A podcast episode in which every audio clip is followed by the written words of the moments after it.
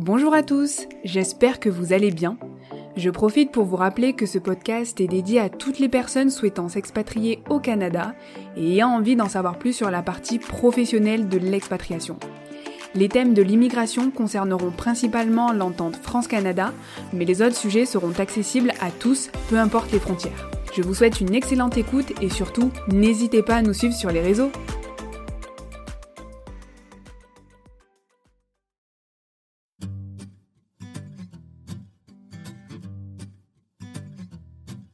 L'ouverture d'esprit aussi, j'ai beaucoup aimé. C'est une des choses qui m'a fait venir, c'est l'ouverture d'esprit. Il n'y a pas vraiment de jugement, ou alors il peut peut-être y avoir un jugement, mais tu le ressentiras pas. quoi. C'est chill, c'est cool. Mhm. C'est ouvert.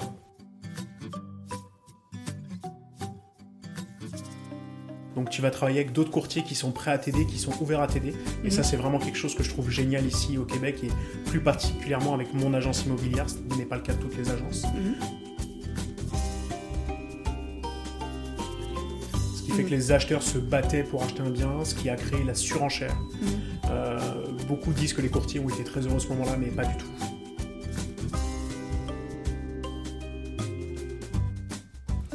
Bonjour à tous et bienvenue pour ce nouvel épisode de French People, le podcast. J'espère que vous allez bien. Je suis ravie de vous retrouver. Pour cet épisode, j'accueille un invité qui va nous raconter son parcours pour arriver euh, ici au Canada et euh, pour avoir réussi à s'y établir. Il est déjà connu au sein de la communauté française de Montréal et vous avez peut-être fait déjà appel à ses services. Sans plus tarder, je vous présente Maxime Gaumont qui travaille en tant que courtier immobilier dans l'une des plus prestigieuses agences immobilières internationales. Merci Maxime de prendre le temps de discuter au, micro de, de, French People, le podcast. Est-ce que Maxime, tu peux te présenter? Généralement, je commence le podcast euh, comme ça. D'où tu viens? Quand est-ce que tu es arrivé au Canada? Ton âge? Hello Colline, bah écoute, euh, merci de me recevoir aujourd'hui. Avec plaisir. Euh, je suis arrivé en janvier 2019 euh, au Québec, à Montréal précisément. Mhm. Je viens de région parisienne, je rentre dans ma 30e année cette année. Dur, mais bon, c'est la vie. je suis dans les mêmes galères. Du coup, tu es arrivé quand au Canada? En janvier 2019. En janvier 2019, parfait. Et pourquoi as-tu décidé de, venir euh, ici? Euh, J'avais l'impression de... Alors j'ai décidé de venir au, Québec et à Montréal parce que j'avais l'impression de tourner en rond en France et mhm. j'avais envie de voir autre chose. J'avais envie de faire une coupure dans le métier que je faisais en France et de vraiment découvrir une autre culture, un autre horizon et vers de nouvelles aventures. Et tu es arrivé seul euh Je suis arrivé avec ma conjointe, donc, euh, avec qui j'étais déjà en France, euh, qui elle est infirmière, donc dans une toute autre branche. Et, tout se passe bien pour vous Oui, pour le très bien. Le, la première année n'était pas facile pour moi. J'avais un petit job au salaire minimum, je changeais des pare-brises de voiture. Donc vraiment un métier pas facile, mais bon, il faut à un moment donné, il faut aussi payer ses factures quand tu arrives. Je suis arrivé ici, j'avais à peu près 4000 euros, 4000 dollars dans mes mhm. poches, donc il fallait faire vite et bien. Euh, j'avais pas de billet retour, donc pas le choix.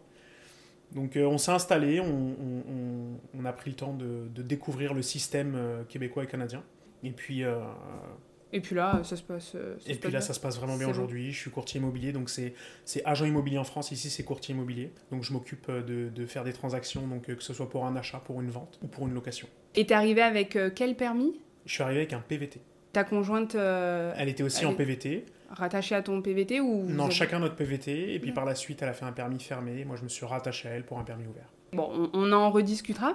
Euh, moi, c'est vrai que j'ai alors j'ai souvent beaucoup de questions pour mes invités, mais je t'avoue que j'ai beaucoup, beaucoup de questions pour toi. Euh, je ne sais pas pourquoi, mais ce métier d'agent immobilier euh, attire beaucoup de personnes.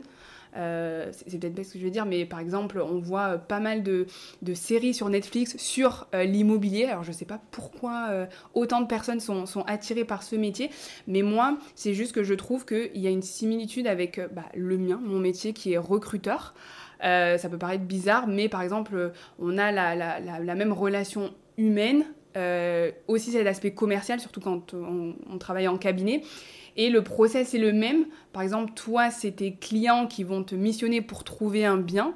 Euh, moi, c'est mes clients qui vont me missionner bah, pour trouver un candidat. Donc toi, tu vas avoir tout, tout ce process de, faire des visites. Moi, je vais faire des entretiens.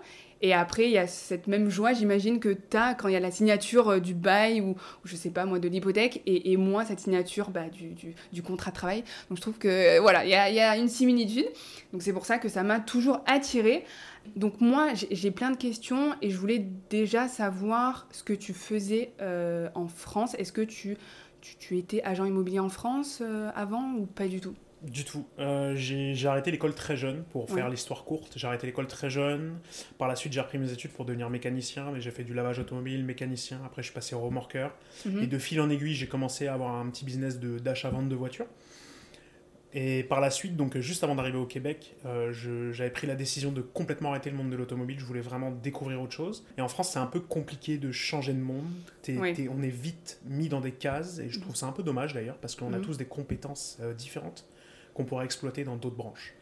Et en arrivant à Montréal, je me suis dit, écoute, l'immobilier m'intéresse. Euh, je n'y connaissais rien, mais vraiment rien. Rien du tout. Euh, rien du tout. Et euh, j'ai appris par la suite que je me suis renseigné pour faire des études. En PVT, j'ai compris que c'était pas possible, alors que j'ai appris par la suite que c'était possible, mais mhm. bon, c'est pas grave. Donc j'ai fait petit boulot en petit boulot, comme je disais tout à l'heure, dans, dans l'automobile toujours, mais en ayant l'optique de changer le monde. Et de fil en aiguille, j'ai rencontré des gens dans l'immobilier, j'ai commencé à faire un peu de gestion immobilière, à faire un peu de location, etc., etc., etc., jusqu'à reprendre mes études pour devenir courtier. Et c'est combien d'années euh Alors les études, ça se passe en un tout petit peu moins d'un an. Oui. Mais pour le cursus total, c'est un peu plus d'un an entre le moment où tu as le diplôme, la carte pour mhm. travailler, etc. C'est comme en France, tu as une carte euh, de balade. Bah, tu n'as pas une carte, à un diplôme, mais tu as, une licence officielle, tu mhm. dépends d'un ordre professionnel que tu payes à l'année, avec des assurances pour aussi protéger tes clients mhm. lors des transactions. Ok. Et, euh, et, ce qui t'a poussé, c'est quoi? C'est de découvrir le, métier à travers bah, des connaissances à, toi ou c'est euh, Ce qui m'a poussé à aller dans l'immobilier, déjà je voulais connaître un autre monde, je voulais un mhm. métier mental et plus un métier physique. Et j'ai rencontré des personnes formidables dans l'immobilier qui m'ont aiguillé et appris énormément. Et mm, donc je suis arrivé au, stade où il était temps de reprendre mes études avec le, ma conjointe qui m'a fortement poussé à les reprendre aussi. Ça veut mhm. dire que c'est quand même un cap de reprendre ses études à 28 ans. Euh, et honnêtement, c'était vraiment plus que bénéfique. Bah et donc, le, ce métier-là, enfin cet univers, c'est pas, on pense un peu que c'est un univers de, de requin. Est-ce que ça l'est vraiment ou parce que là, de ce que tu me dis, c'est les gens t'ont accompagné, t'ont pris euh, sous leurs ailes pour euh, te faire apprendre ce métier? En toute franchise, euh, je pense que c'est un univers de requin. J'essaye de rester moi personnellement en dehors de, de cet univers-là, mais il y a des fois où il faut jouer avec, malheureusement. Mais hum, il y a beaucoup de gens ici avec les gens du moins que j'ai côtoyés qui sont prêts à t'aider. Bien sûr qu'il y a un intérêt derrière, ces gens-là vont avoir besoin de toi à un mhm. moment ou à un autre, mais ils te tendent la main et ils t'aident à évoluer euh, sur le plan personnel et sur le plan, sur le plan professionnel, c'est vraiment ce que j'ai aimé. Par contre, la décision d'aller dans le courtage, elle s'est faite seule, ou du moins avec ma conjointe, mais seule. Euh, personne ne m'a dit retourne dans le court... enfin, va dans le courtage. Mais une fois que je suis devenu courtier, ça a été euh, la libération parce que je ne dépendais plus de personne, entre guillemets. Tu es vraiment à ton compte et tu avances seul avec tes clients. Et est-ce que tu peux nous expliquer euh, quelles sont tes missions, quelles, sont les missions d'un courtier immobilier? Alors quand tu commences en tant que courtier, forcément, tu n'as pas une grande clientèle. Donc tu vas travailler avec d'autres courtiers qui sont prêts à t'aider, qui sont ouverts à t'aider. Et ça, mhm. c'est vraiment quelque chose que je trouve génial ici au Québec et plus particulièrement avec mon agence immobilière. Ce n'est pas le cas de toutes les agences. Donc je remercie tous ces courtiers qui m'ont tendu la main.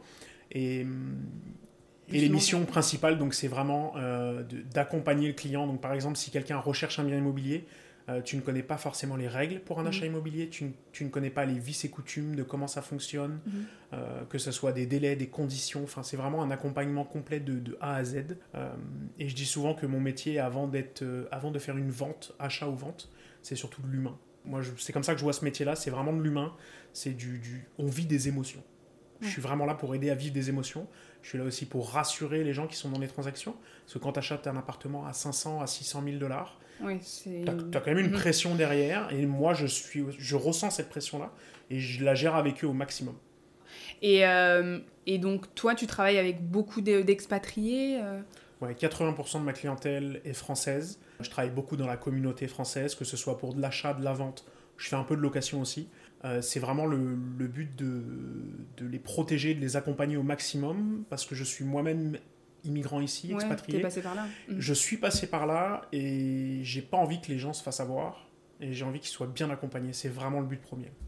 Donc toi, tu fais beaucoup de, d'achats immobiliers? Oui, tout à fait. Je fais beaucoup d'achats, un peu, un peu moins de ventes, mais on fait aussi de la vente. Et euh, j'ai fait aussi beaucoup de locations au début. Et là, je commence à redonner à d'autres courtiers plus jeunes pour justement qu'ils puissent travailler aussi.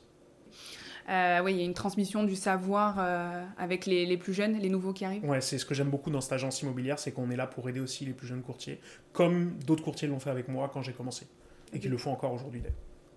Est-ce que tu conseilles aux, personnes de prendre un courtier immobilier quand ils arrivent ou, euh, ou tu peux acheter sans, sans agent? Alors, tu peux acheter sans agent. Euh, le système est fait de façon à ce que tu achètes avec un courtier. Mhm. Et je vais t'expliquer pourquoi rapidement. Euh, grosso modo, tu vas te, quand tu vas commencer à chercher un bien immobilier, tu vas regarder surtout sur la plateforme Centris. Mhm. C'est la plateforme des courtiers immobiliers. Il, il s'y passe à peu près 90% des transactions sur cette plateforme au Québec. Donc les courtiers ont le monopole des achats et des ventes. Il y a une autre plateforme que, dont je ne citerai pas le nom mais qui est très connue.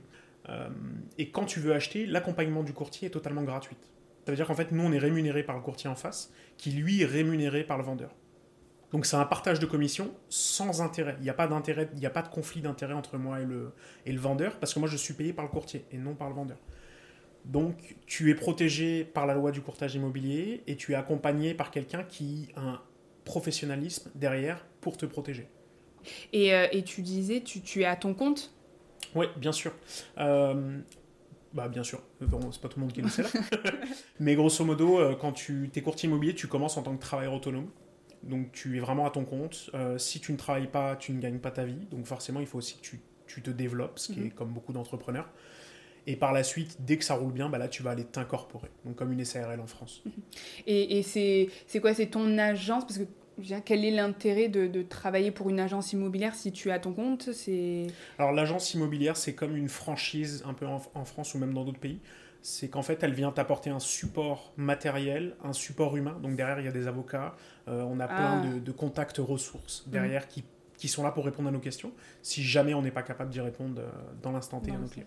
Et est-ce que le métier d'agent, enfin de, courtier immobilier est régi par un ordre? Parce que je sais qu'il y a beaucoup d'ordres, de, de, métiers qui sont régis par, par des ordres.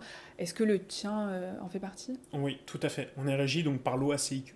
Donc c'est l'ordre des courtiers immobiliers du Québec euh, mhm. qui est vraiment là pour nous encadrer dans notre profession.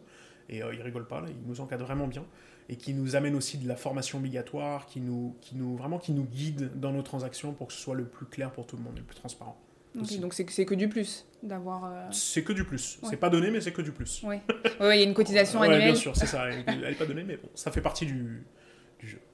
Et est-ce que euh, tu trouves qu'il y a des, des, différences? Alors, je sais que tu faisais pas ce métier-là euh, en étant en France, mais je pense que bah, tu t'es peut-être intéressé. Hein, est-ce que tu trouves qu'il y, y, a vraiment des différences entre d'être agent immobilier en France et courtier immobilier au Québec? Le métier de fond est le même pour mhm. moi, à mes yeux, même si je ne le connais pas en France. Mhm. Mais le but est de travailler avec des clients et de finaliser une transaction avec des émotions et des bons moments. Mhm. Par contre, l'encadrement, la façon de faire n'est pas la même. Euh, je ne connais pas les, tout le fonctionnement en France. Mais si demain je devais rentrer en France, moi, je ne suis pas sûr que j'exercerais ce métier. Je préfère le fonctionnement au Québec de ce que j'en ai compris de la France. Mais je pourrais pas m'avancer plus parce que je ne le connais pas. Tu ne le connais pas bah, Je le connais, mais pas assez pour me prononcer. Et est-ce que les, les... C'est vrai que les normes ne sont pas les mêmes euh, quand tu achètes un bien, quand tu loues un bien en France ou au Québec. Euh, est-ce que toi, par exemple, ici, il y, a pas mal de... Tu loues un, bien, il n'y a pas d'état des lieux, par exemple. Je sais qu'ici, il n'y a, pas ça. Est-ce que c'est compliqué pour toi Par exemple, ici, on a le droit de refuser euh, une personne parce qu'elle a un animal, parce que c'est un fumeur? Est-ce que toutes ces lois, j'ai envie de dire, ça, te, ça rend ton métier difficile ou pas? Non, du tout. Ça le rend, c'est, juste des frictions. Moi, je vois ça comme des frictions pour, euh, pour un dossier ou un autre dossier. il faut juste s'adapter selon le dossier. Il y a aussi une manière de présenter le dossier au propriétaire ou au vendeur, peu importe. Il y a, une manière d'amener les choses. Mais euh, non, c'est pas quelque chose qui est gênant. C'est, plus gênant pour les clients en tant que tel parce que bah, quelqu'un qui va rechercher un appartement avec un chien, on va mettre beaucoup plus de temps à mhm. trouver un appartement. Mhm. Et ça sera pas forcément avec tous les critères que lui désire. Mais euh, généralement, la personne trouve toujours oui. oui. oui, oui, on trouve toujours au final, mais mhm. pas forcément ce qu'il voulait exactement. Quoi. Parce que je sais qu'il y, a quand même, euh, c'est, une, une, pénurie pénurie de, de, de biens, euh, enfin il y a beaucoup plus de demandes que de biens disponibles ici, on, on va parler de Montréal parce qu'on est à Montréal, euh, et, et, ça rend la, la, recherche compliquée, mais je sais que au final tout le monde trouve, mais c'est plus ou moins long par rapport au, au statut de, de la personne. C'est plus ou moins long, mais en général, on trouve tout le temps. Oui, ouais, parce que j'imagine qu'il y a des gens qui partent, il y a des gens qui arrivent. Euh. Il y a toujours du mouvement, il y a des gens qui partent, il y a des gens qui arrivent. Euh, on parle de l'allocation. L'allocation, souvent, les baux se terminent au 1er juillet. Euh, mais même si tu trouves, admettons, 1er avril, tu pourras quand même trouver ton bonheur. et ton bail ira en général jusqu'à fin juin de l'année d'après. Parce que c'est des baux de, de... Légalement, c'est un an, mais tu peux avoir aussi 6 mois? Alors, c'est pas la même chose, mais tu peux avoir des baux de 12 mois, donc ça, c'est le, le, ce qui est le, plus connu, le classique. Mais tu peux louer un appartement 6 mois meublé avec une fin de bail. Tu peux louer un, tu peux faire des baux de 12, 15, 16 mois. Enfin, ça dépend vraiment, tu t'adaptes suivant le, logement, les critères, les conditions, etc. etc. Une question, euh, là, puisque tu, tu, travailles avec beaucoup d'expatriés français, est-ce que tu as, beaucoup plus de demandes pour habiter au plateau? Enfin, c'est ce que j'entends. ça, c'est le cliché, euh, le cliché pur. Euh, le plateau, aujourd'hui, c'est bon, le 21e arrondissement de Paris, on peut dire ça comme ça. Ah oui. bon, c'est quand même encore mélangé, il n'y a pas de problème avec ça, mais dans le sens où oui, il y a beaucoup de Français au plateau. Les demandes aujourd'hui sont beaucoup plus axées euh, centre-ville. Beaucoup, quand ils arrivent ici, ils veulent vivre le côté euh, condo, salle de sport dans, le, dans la tour. ah oui, t'as beaucoup plus. Ah, j'ai beaucoup de demandes pour le ah, centre-ville, mhm. pour le Griffinton, pour le Vieux-Port. Mhm. J'ai un peu moins de demandes pour le plateau, mais j'en ai quand même. Et j'ai Rosemont, Petite Patrie et Hochelaga. C'est surtout des, des, des, quartiers. Mes recherches sont concentrées ici. Et même pour l'achat, je suis très concentré dans ces zones-là. Je pensais que les, les, personnes recherchaient un peu l'ancien, euh, tu vois, les maisons. Ça dépend vraiment de chaque personne, mais les demandes sont concentrées au centre-ville, Plateau, Schlaga et Rosemont Petite Patrie. Parfait. Et justement, qu'est-ce que tu peux conseiller aux personnes qui recherchent un, appartement euh, ici euh, à Montréal de faire attention? Enfin, je sais que, alors moi, quand je suis arrivée, j'ai entendu qu'il y avait des gros problèmes d'isolation, que ce soit thermique et phonique. Donc ça, c'était ma hantise, c'est d'avoir froid, vraiment. Là, heureusement, je suis euh, dans un appartement bien isolé. Mais euh, justement, euh, pour faire face à ces problèmes, qu'est-ce que tu conseilles aux, personnes Pour, pour une personne qui est arrivée ou une personne qui recherche depuis la France? Qui, qui est arrivée, on va dire. Ce que, je, ce que je conseille toujours, c'est de regarder la bâtisse. En général, si on part sur une petite bâtisse, donc duplex, triplex, l'isolation est toujours moins bonne, que ce mm. soit phonique ou thermique. Si tu pars sur des grosses bâtisses, donc des tours à condo, en général, c'est beaucoup mieux isolé. Mm. Donc ça, c'est la première des choses. La deuxième des choses, euh, tu ne fais jamais un paiement en avance. Il y a, souvent, il y a des propriétaires qui vont demander un paiement ou un dépôt, etc. Si tu n'as pas signé de bail, tu ne payes rien. Mm-hmm. La seule chose que tu peux avancer, c'est l'enquête de crédit. Normalement, c'est au propriétaire de la payer, mais ils demandent de l'avancer aux locataires pour voir leur bonne foi. Mm-hmm. Mais des nouveaux arrivants, il n'y a pas d'enquête. Donc, il n'y a pas vraiment ce problème-là. Mm-hmm. Mais par contre, le moment où tu peux faire ton paiement, c'est le moment où tu signes ton bail. À partir de là, à partir du moment où tu as signé ton bail, tu peux faire le paiement du premier loyer. Et donc bien faire attention à, ça. parce que... Et pareil pour l'achat, pour l'achat, euh, tu, peux te tu peux regarder du duplex, triplex. Euh, après, tu as les condos qui sont très recherchés et il faut bien faire attention pour ceux qui veulent acheter sans courtier, mhm. et c'est leur droit. C'est condo divise, indivise. Il faut bien faire attention à ces deux choses-là. C'est quoi condo? Condo divise et mhm. condo indivise. C'est pas la même forme de copropriété. Donc ce sont des règles différentes pour l'achat. C'est des petits détails qu'il faut faire attention. Qu'il faut faire attention. Super, merci en tout cas pour, euh, pour tous ces conseils. Euh, je pense que ça, ça, va intéresser plus d'un. Et hum, moi, j'ai une question. Qu'est-ce que ce métier t'a permis d'apprendre? C'est un métier euh, quand même difficile aussi. Le relationnel. Ouais. Mhm. Vraiment. J'ai appris énormément sur l'autre, sur comment aider le prochain, entre guillemets, sur comment être en contact avec les autres, en fait. C'est moi, c'est quelque chose qui m'a qui a vraiment qui a vraiment qui a vraiment été développé chez moi. Mhm. Ça, c'est la première des choses. Et la deuxième des choses, euh, ce métier m'a apporté une, euh, une, une obligation dans mhm. le sens où j'ai personne pour me dire, hé, aujourd'hui, il faut que tu fasses ça. Aujourd'hui, il faut que tu fasses ça. Donc euh, bah là, tu commences à prendre un agenda, tu commences à, à te mettre des rendez-vous obligatoires, tu commences à mhm. avoir une certaine discipline, même si je l'ai pas tout le temps, comme beaucoup.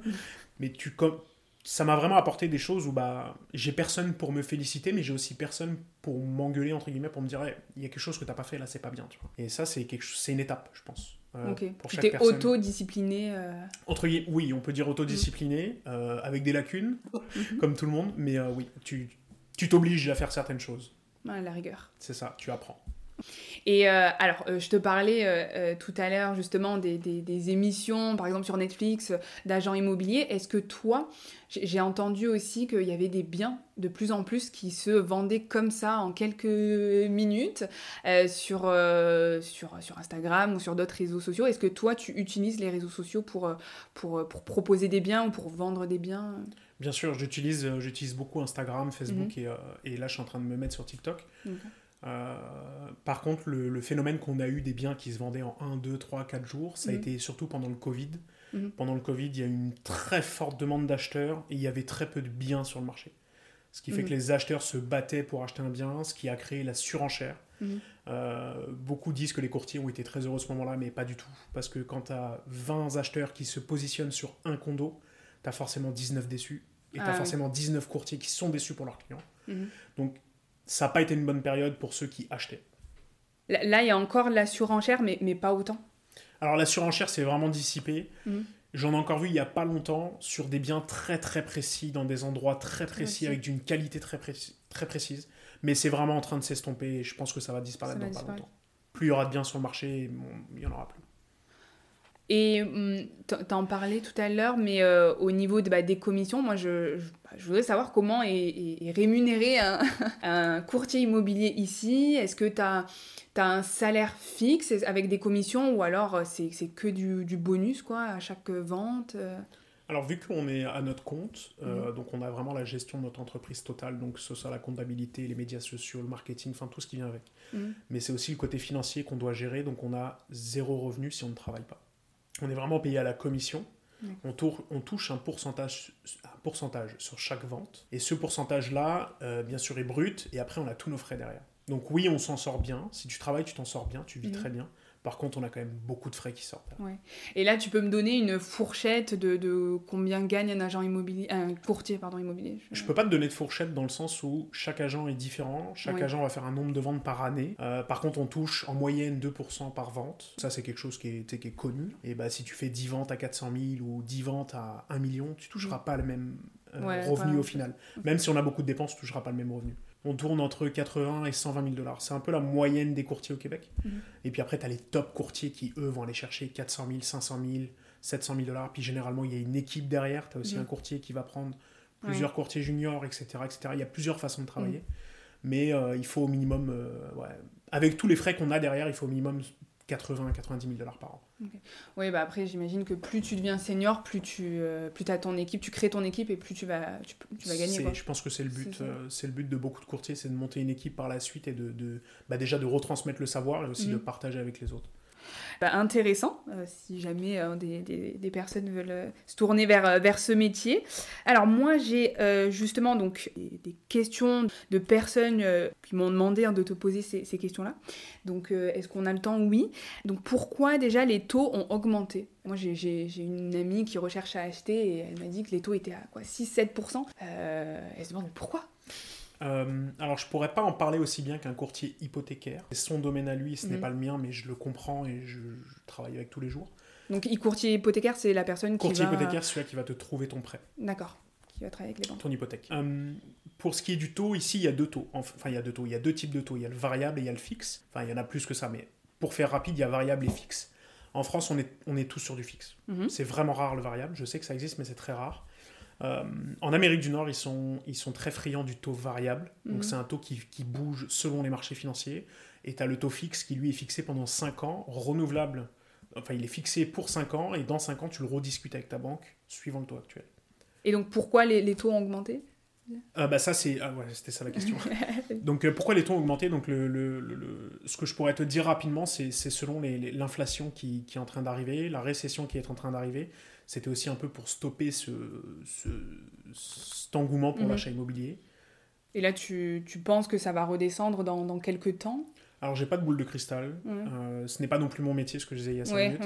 mais on entend beaucoup fin 2023, début, début 2024, ça va baisser. Ça va baisser, ok. Mais pour l'instant, on est haut, là, on est entre 5 et 6 pour du fixe. Donc, c'est quand même assez élevé. C'est élevé. Ok.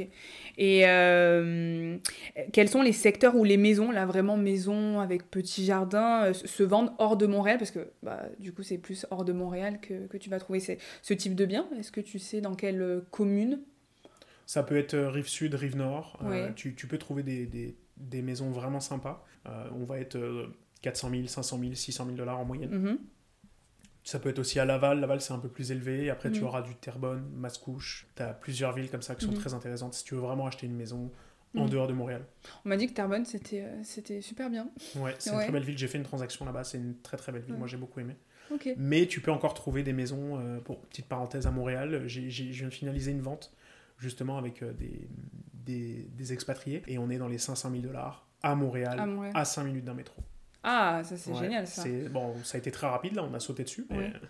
Ok, ça arrive pas tous les jours. Bah, pas tous les jours. Hein. Pas tous les jours. Est-ce qu'il euh, il y a des normes, par exemple à la revente, est-ce qu'il y a des normes d'isolation au Canada pour de travaux? Non, il n'y a, pas... a aucune norme. Je sais qu'en France, il existe euh, la norme DPE, si je dis pas de bêtises. Oui, c'est ça. Mhm. C'est une norme qui vient classifier euh, ton bien. Ici, il n'y a aucune norme. Tu, mhm. tu, tu, achètes et tu vends comme bon te semble. Tu as la mhm. garantie légale qui s'applique, sauf si le vendeur ne veut pas l'appliquer. Mais euh, sinon, non, il n'y a pas de norme. Il n'y a, a pas de norme. Ok. Au niveau des, des, frais, donc quand tu achètes un bien, au niveau des frais immobiliers, euh, est-ce que tu as d'autres frais qui viennent se greffer euh? Oui, alors tu as donc, euh, on, appelle ça les, les, frais de les frais de démarrage. Donc tu vas avoir ta mise de fonds, donc euh, en dessous, si tu fais un achat en dessous de 500 000 dollars, ta, ta mise de fonds, ton apport va être de 5%, mhm. le minimum en tant que propriétaire occupant. Mhm. Euh, passer 500 000 dollars jusqu'à 1 million, tu as 10% sur l'excédent. Mhm. Et passer 1 million, c'est 20% de mise de fonds. Ensuite de la mise de fonds, tu vas trouver donc tes frais de notaire. Frais de notaire, on est à 2000 dollars en moyenne. Et tu vas trouver la taxe de mutation, mais qui est connue sous le nom de la taxe de bienvenue. La taxe de bienvenue, c'est une taxe qui est basée selon le prix de ton achat et du secteur où tu achètes, donc je ne peux pas te donner de montant mhm. exact, mais ça oscille entre 4000 et 8 9000 dollars suivant le montant que tu achètes. Ça peut aller plus, bien sûr, mais c'est la moyenne. Donc ça, c'est les frais vraiment euh, à l'achat obligatoires à l'achat que tu vas avoir euh, à l'achat. Et par la suite, tu auras donc tes frais de déménagement, frais de travaux, euh, toutes ces petites choses-là qui viennent, qui viennent s'accumuler. Donc nous, on conseille toujours 5% plus à peu près 2% du prix de ton achat, donc 7%. Et là encore, on te demande d'avoir un petit 5-10 000 dollars de côté euh, de fonds d'urgence, parce que ça peut arriver à tout le monde un pépin et il nous faut de l'argent. Ok, ok. Donc ça, ça monte quand même. Euh, ça peut aller très vite. Pour un achat à 500 000, on, on, compte à peu près 32 000 à 35 000 dollars, plus ton fonds d'urgence à côté. Ah ouais. Et euh, bah, j'ai une question aussi qui va, qui va intéresser aussi euh, pas mal de Français. Euh, on sait que récemment, il y a eu une, une norme, alors je sais que tu n'es pas, pas courtier hypothécaire, mais il y a eu une norme, donc j'ai entendu, où les Français ne pouvaient pas ne peuvent plus acheter. Alors on m'a dit que c'était que pour les, les, les, les, immeubles, mais que tu pouvais encore acheter des appartements. Qu'est-ce que beaucoup de gens disent beaucoup de choses. Quelle est la vérité? La vérité est simple j'ai moi-même eu j'ai moi-même reçu un impact par rapport à cette loi qui est rentrée en vigueur. En fait, la loi initiale, c'est pour interdire les non-résidents canadiens mm. d'acheter. Donc mm. tous ceux qui sont à l'étranger, qui n'ont même pas mis les pieds ici, pouvaient acheter aujourd'hui, ne peuvent plus, sauf sous certaines conditions, encore une fois. Et en fait, ils ont ajouté un règlement à cette loi qui, elle, vient interdire les permis temporaires et les étudiants d'acheter, sauf sous certaines conditions. J'ai moi-même une transaction qui a été bloquée par cette loi et j'ai moi-même actuellement des permis temporaires avec qui on cherche dans des zones rurales, donc c'est très loin de Montréal. Mm. Euh, pour faire rapide et avec la permis temporaire, tu peux acheter à partir de ta quatrième année. Donc il faut que tu aies trois ans ah. d'imposition avec toi pour pouvoir acheter dans ta quatrième année. Ou alors il faut que tu achètes dans une zone rurale. Donc c'est vraiment une zone en dehors de Montréal. Il existe mm-hmm. une carte où on peut se référer pour ça. Ah, je ne savais pas. Et une autre des conditions, c'est aussi que euh, si par exemple tu es avec un résident, un résident permanent ou un citoyen, là tu pourras acheter. En tant que conjoint euh, En tant que conjoint de fait, c'est ça, pour les résidents temporaires. Pour les étudiants, je connais moins les règles, donc je ne vais pas mhm. m'avancer sur, euh, sur celle-ci pour l'instant. Donc ça, ça, a quand même mis un peu un frein, où tu as, as, continué à travailler, mais, mais ça t'a mis un frein Moi, ça a mis un frein avec certains de mes clients qui recherchaient, qui aujourd'hui ne peuvent plus acheter. et je pense que ça a mis un frein pour, pour beaucoup d'autres courtiers et beaucoup, beaucoup d'autres personnes qui veulent acheter. Mm. Et je trouve ça un petit peu dommage, ça c'est mon, mon, opinion personnelle, je trouve ça un peu dommage d'inviter des, des, personnes à venir s'installer au Québec. Et une fois arrivés au Québec, on les freine dans leur installation. Mm. Bon, bah, je, je, suis tout à fait d'accord avec toi, euh, Maxime. Donc, bah, on n'a plus qu'à attendre hein, euh, pour, euh, pour pouvoir acheter. Donc, merci beaucoup, en tout cas, pour toutes ces précisions. maintenant, j'aimerais bien connaître un peu ton parcours bah, pour, pour, pour être venu ici en tant qu'immigrant français. tout le process, on, en on en a parlé un peu en off, ça a été un peu compliqué pour toi. Est-ce que tu peux m'expliquer? Donc, toi, tu es arrivé avec un PVT, ta conjointe aussi.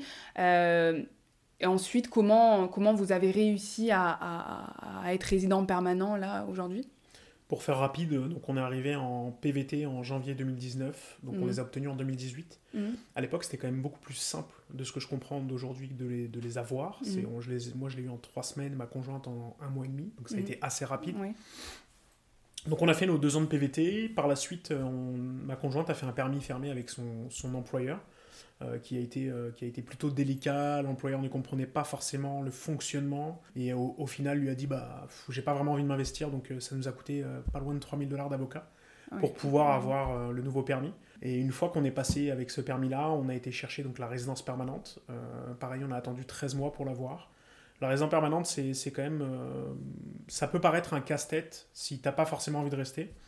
Si par contre tu as vraiment envie de rester, bon bah tu vas le faire là, tu mhm. vas trouver des solutions, puis tu vas, tu vas, tout mettre en place pour le faire. Ou tu peux aussi payer un avocat qui peut le faire. Et aujourd'hui, on est résident permanent depuis euh, peut-être euh, deux mois. Donc, ah oui, euh, félicitations. enfin, c'est la bonne nouvelle. Mais si vraiment quelqu'un veut, veut, rester et s'installer sur du long terme, tu passes par là, t'as pas le choix. Mhm, mhm. Mais à la fin, c'est libérateur parce que bah, tu penses plus à ça, quoi, c'est fini. T'es plus là à te dire tous les deux ans, il faut que tu renouvelles, etc.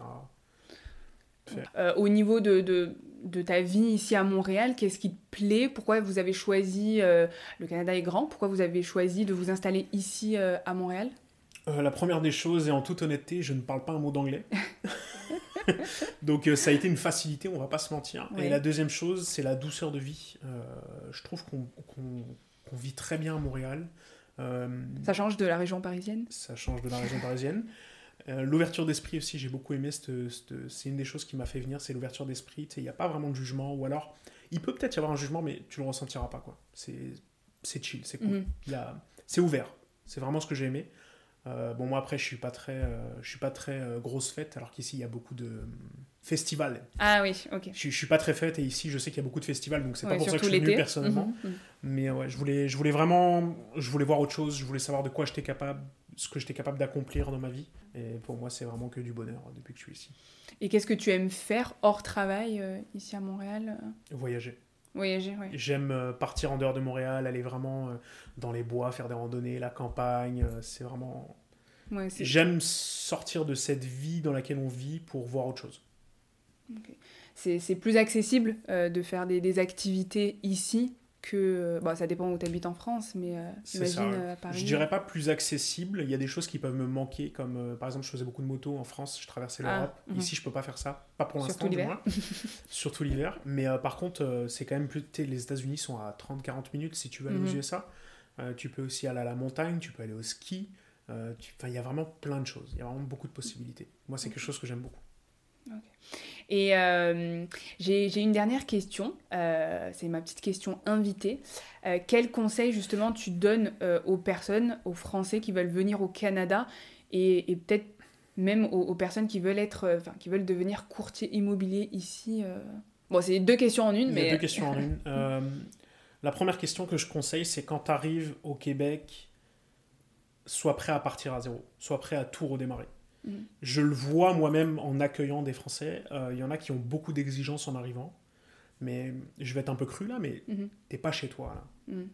Prends le temps de te faire ta place, prends le temps de comprendre le système, prends le temps de t'installer. Et après, par la suite, tu vas pouvoir te guider. Euh, ça, c'est vraiment la, la, base. Euh, fais les choses correctement, installe-toi, comprends le système et après, go. C'était quoi la deuxième question? C'est justement les, personnes qui veulent euh, devenir euh, courtier immobilier? Par rapport au, métier de courtier, c'est un métier qui, qui semble très payant de loin. C'est mhm. un métier où tu penses que tu vas très bien gagner ta vie et tu peux très bien gagner ta vie. Par contre, ne compte pas tes heures. mes jours les plus travaillés sont le samedi, dimanche. Ah, oui. C'est ça. Et le soir après, enfin. Le soir après 18h, tout le monde veut visiter. que ce soit le samedi, dimanche, ça va être en journée. La semaine, ça va être à partir de 17h, les visites. Toutes les heures où tu as la possibilité de sortir, d'aller passer du bon temps, etc., c'est des heures où toi, tu vas travailler. Ça, c'est la première des choses en tant que courtier immobilier. La deuxième chose, il faut euh, avoir les reins solides financièrement quand tu démarres. Mhm. Tu as beaucoup de frais, tu as la formation que tu viens de payer. Ça va très très vite, l'argent part très vite et euh, il, faut pouvoir, euh, il faut pouvoir rebondir rapidement. Donc sois solide financièrement si tu veux devenir courtier immobilier ici. D'accord, donc arriver avec soit se trouver un petit job à côté, le temps de, de, passer le diplôme, ou soit de venir avec un gros apport pas forcément un gros apport. Moi, par exemple, pour faire court, j'ai commencé, j'avais peut-être 10 000 dollars dans mes poches. Mhm. Mais tu as beaucoup de courtiers qui continuent leur travail à côté. Euh, c'est moi, c'est pas quelque chose que je voulais faire, sachant que j'étais déjà à mon compte juste avant mhm. euh, mhm. dans, dans l'immobilier, dans un autre domaine, mais toujours dans l'immobilier. Ce que je conseille vraiment, c'est euh, et un petit pécule à côté, un petit 10, 15, 20 000, et jette-toi dans le bain. Mets-toi à 100% dans l'immobilier. Parce que je pense que si tu n'es pas à 100% dans un métier, tu mm. vas avoir beaucoup de mal mm. à te développer. C'est un avis personnel, bien sûr, mais c'est vraiment important. Mets-toi à 100% dans ce que tu fais et fonce. Et si tu tombes, c'est pas grave. On est en Amérique du Nord, là. Tu vas pouvoir mm. te retourner et faire autre chose.